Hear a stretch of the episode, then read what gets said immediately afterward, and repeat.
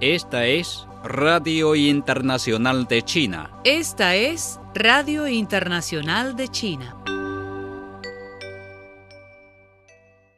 El presidente chino Xi Jinping pidió el viernes a los miembros de APEC que fortalezca la solidaridad y la cooperación para superar el impacto de la pandemia de COVID-19 e impulsar la recuperación económica mundial. Xi hizo el llamado al pronunciar un discurso en la reunión informal de líderes económicos de APEC a través de un video enlace.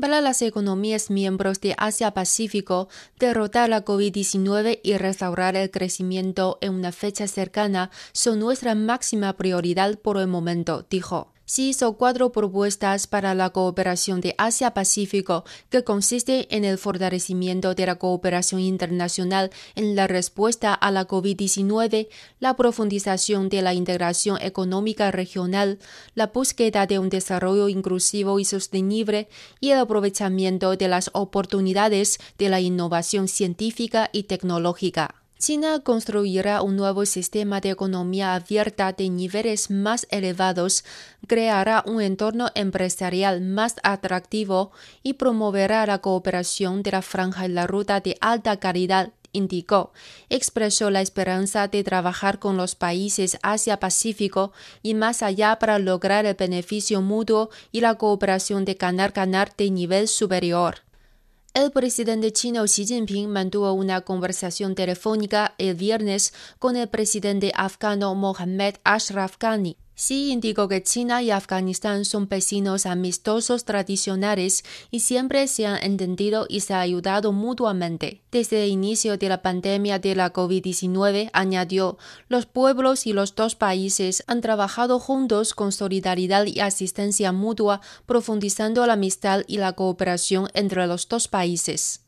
Xi subrayó que China apoya firmemente los esfuerzos del gobierno afgano para salvaguardar la soberanía nacional, la independencia y la integridad territorial, lo cual es benéfico para los intereses del pueblo afgano y de los países de la región. El mismo día de viernes, el presidente chino Xi Jinping mantuvo conversaciones telefónicas con su homólogo maldivo Ibrahim Mohammad Sori y el presidente de Mongolia Ukhan Kuresuk, respectivamente.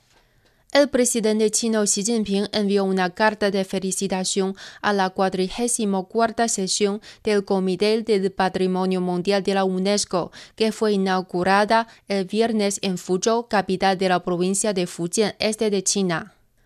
La parte pakistaní debe tomar medidas sólidas y efectivas para fortalecer la seguridad y la protección del personal e instituciones de China en Pakistán, exhortó el viernes en Beijing el primer ministro chino Li Keqiang en una conversación telefónica con su homólogo pakistaní Imran Khan.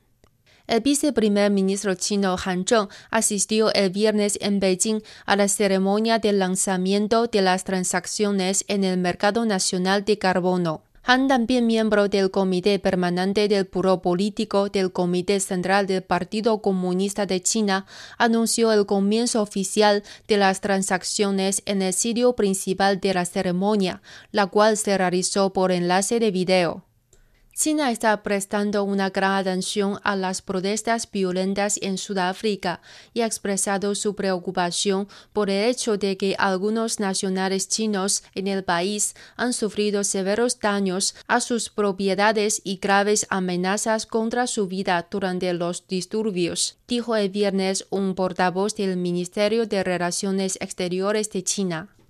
Un portavoz del gobierno chino calificó hoy sábado como despreciables las llamadas sanciones impuestas por Estados Unidos a los funcionarios del gobierno central del país con base en Hong Kong. El portavoz de la Oficina de Asuntos de Hong Kong y Macao del Consejo de Estado, el Gabinete de China, expresó una fuerte indignación y condena por las llamadas sanciones, así como por los rumores que la parte estadounidense difundió sobre el entorno empresarial de la región administrativa especial.